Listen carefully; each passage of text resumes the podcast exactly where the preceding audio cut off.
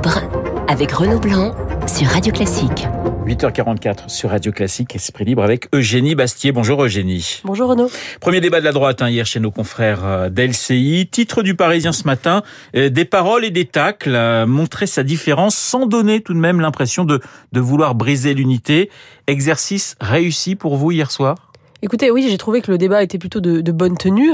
Dans un climat général de droitisation de la vie politique française, où on a le sentiment effectivement que euh, l'opinion, en tout cas, a basculé à droite. On avait hier un débat où on avait des propositions concrètes qui répondaient à cet état d'esprit, à cette espèce de droitisation, cet air du temps euh, de droite, qui n'était pas un débat qui n'était pas d'ailleurs dans l'imprécation ou dans l'idéologie, mais dans des propositions et des formulations concrètes, euh, précises de, de, de, de, et programmatiques. Donc j'ai trouvé ça plutôt réussi sur le sur le fond.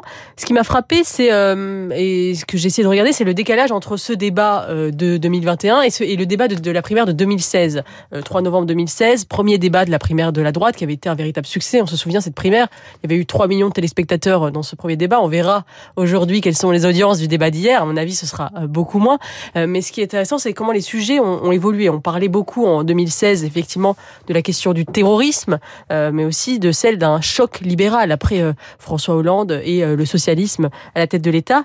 Là, ce qui a évolué idéologiquement, je dirais que le noyau idéologique de la droite s'est plutôt resserré puisqu'on n'avait pas véritablement de, de, de candidat de l'identité heureuse comme avait pu être Alain Juppé en 2016. Tous les candidats étaient assez d'accord finalement sur sur le sujet de l'immigration, de l'insécurité, de la nécessité finalement d'avoir une réponse euh, de l'autorité euh, et assumer finalement un programme véritablement à droite sur ces questions-là, à mon avis, est un, un, vrai décalage par rapport à 2016, et euh, pas vraiment finalement le de choc libéral euh, fillonesque. On se souvient de François Fillon en 2016 qui voulait euh, supprimer 500 000 fonctionnaires, faire des économies de 110 milliards d'euros. Là, on avait une Valérie Pécresse offensive d'un point de vue libéral, mais qui n'allait pas aussi loin de, que François Fillon. Donc je dirais que c'est ça la grande différence entre la droite de 2016 et la droite de 2021. C'est une droite plus de droite, plus régalienne et peut-être moins libérale. Alors on s'est appelé par euh, par son prénom hein, hier soir. Alors c'est vrai que le casting non plus n'était pas le même. On sentait quand même qu'en 2016, bon, il y avait quand même, euh, j'allais dire trois tontons flingueurs, Sarkozy, euh, Juppé et Fillon. Là, on a quand même, il y a eu quelques, il y a eu quelques petites flèches, mais oui, beaucoup mais, moins tendu que... mais on sentait que c'était quand même beaucoup moins tendu. Alors qui pour vous, euh, Eugénie, a marqué des points hier? Écoutez, je trouve, euh, s'il faut attribuer les bons et les mauvais points, je trouve que euh, y a celui qui a surpris, en tout cas, je trouve, euh, c'est Éric Ciotti, euh, qui était euh, un candidat qu'on on estime un petit candidat qui ne comptait pas dans ses primaires et qui a su se montrer assez offensif, assez précis, qui a embrassé d'ailleurs l'héritage de François Fillon, du Trocadéro, en disant moi j'étais là, je suis resté, etc. Valérie Pécresse s'est distinguée sur le point, sur le plan de la, de la compétence et de la précision des mesures. Il me semble d'ailleurs, elle a beaucoup taclé les autres concurrents en disant voilà, vous ne mesurez pas ce n'est pas chiffré. Euh, donc vraiment jouer sur cette question de, de la précision de la compétence. Il y, a, il y en a un qui a déçu, euh, et ça je crois que je suis pas la seule à le penser, c'est euh, Michel Barnier, qui, euh, qui, a été, qui était présenté depuis plusieurs semaines comme le chouchou euh, des, des républicains, le candidat surprise. On parlait de d'effet Barnier, et bien là il a montré quand même les limites euh, de son charisme. Alors effectivement il avait un, une sorte de t-shirt I love Laurent Wauquiez invisible pendant toute la soirée, puisqu'il a fait mention plusieurs fois à Laurent Wauquiez pour assumer une forme de droitisation et vouloir conquérir en interne le parti, mais on a trouvé un candidat euh, assez imprécis sur euh, sur le plan euh, des, du, programme et plutôt éteint par rapport aux autres candidats. On va écouter dans un instant Xavier Bertrand et, Michel Barnier. Juste une petite question. Euh, c'est le premier de quatre débats. Alors, est-ce que le piège finalement, c'est pas trop de débats? Parce que il y a eu beaucoup de choses qui ont été dites hier, trois heures et quart de, de, débat. Euh, voilà, il va en avoir un deuxième, un troisième, un quatrième. Est-ce que ça peut être problématique finalement pour pour pour ces candidats?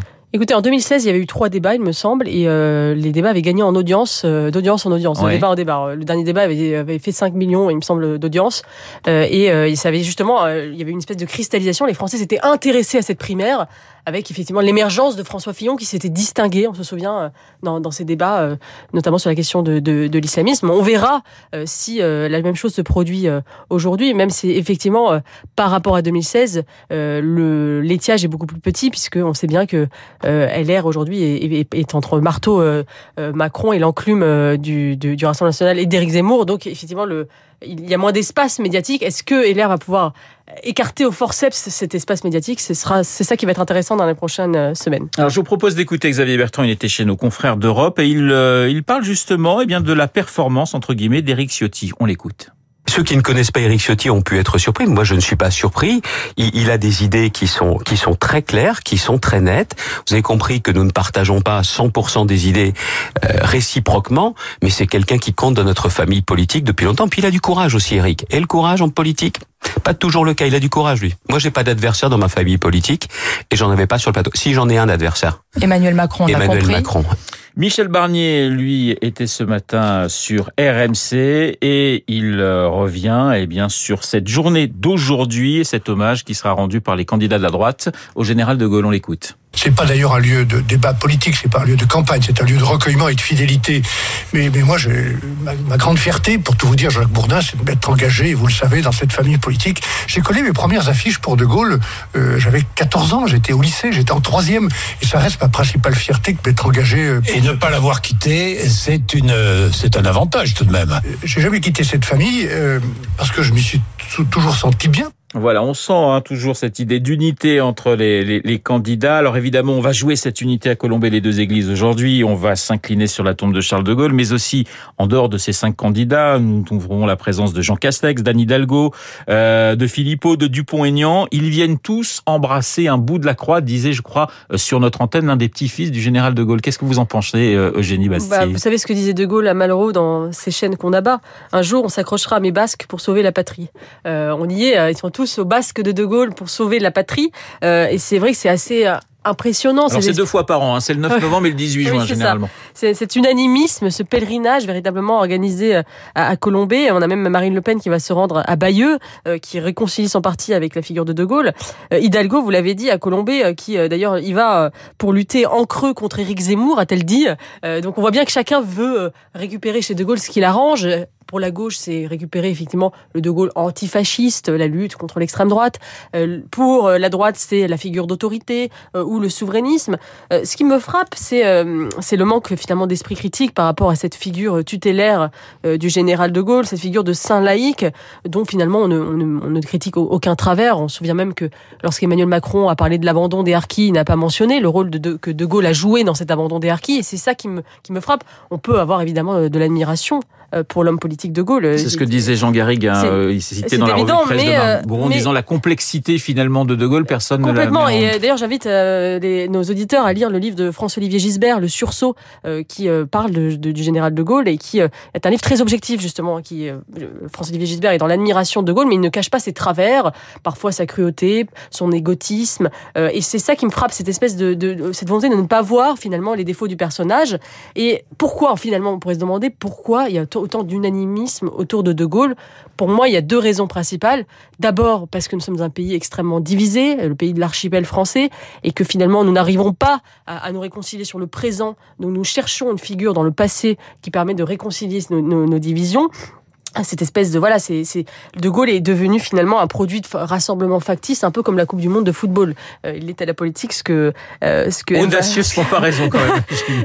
Et, euh, et je pense qu'il y a d'ailleurs aussi de la nostalgie ouais. d'une époque l'époque ouais. des 30 glorieuses etc et peut-être aussi la nostalgie d'un style politique avant tout euh, et d'un rapport au pouvoir. Parce que qu'est-ce qu'on qu'est-ce qu'on regrette dans de Gaulle? C'est une époque où le pouvoir avait du pouvoir. Et tous ceux qui se pressent au basque de de Gaulle à Colombey les deux églises sont des gens impuissants finalement impotents euh, par rapport à de Gaulle qui avait finalement du pouvoir. Il pouvait avoir une voix sur l'échiquier mondial, là où la France se fait piétiner par l'Australie et les États-Unis sur les sous-marins nucléaires. Il avait, il, pouvait dire non à l'Union européenne, là où nous sommes incapables de, de guider ce grand navire de l'Union européenne. Et c'est ça, je pense que c'est la nostalgie d'un rapport au pouvoir, et peut-être chez les Français d'ailleurs une nostalgie d'un rapport au pouvoir vertical, distant. Là, on a un président de la République qui intervient sans cesse à la télévision. On avait quelqu'un qui avait un rapport distant au pouvoir et qui d'ailleurs était capable de quitter le pouvoir. Euh, c'est ça aussi que moi, par exemple, j'admire chez De Gaulle, c'est cette espèce de désinvolture par rapport au pouvoir et l'idée que finalement, s'il n'avait plus l'approbation des Français, il était capable de quitter la politique. Il l'a fait en 1946, il l'a fait en 1968. Quel homme politique aujourd'hui serait capable de quitter le pouvoir comme il l'a fait? Alors, vous parliez de François-Olivier Gisbert. Je rappelle qu'il sera dans ce studio à votre place euh, jeudi matin. Alors, lui aussi se réclame d'une certaine manière du gaullisme. C'est Emmanuel Macron, le chef de l'État, qui va s'exprimer ce soir à, à la télévision. Est-ce que vous retenez votre souffle, Eugénie, pour la neuvième intervention d'Emmanuel Macron depuis la crise du Covid Imagine-t-on le général de Gaulle à la, à, la, à la, vaccination au port du masque à la télévision, je n'en suis pas sûre. Mais bon, il faut, il faut se garder de cette phrase, j'imagine-t-on, le général de Gaulle, parce qu'on oui, peut, on peut lui faire tout dire. Mais, euh, mais c'est vrai que la, la, dernière intervention d'Emmanuel Macron avait été un succès indéniable, on s'en souvient, euh, le pass sanitaire, cette espèce d'effet nudge, coup de pouce qui avait poussé euh, à la vaccination. Et pour moi, d'ailleurs, ça a été un succès indéniable. Le, le pass sanitaire se justifie parce qu'il poussait à la vaccination, il a réussi à pousser à la vaccination.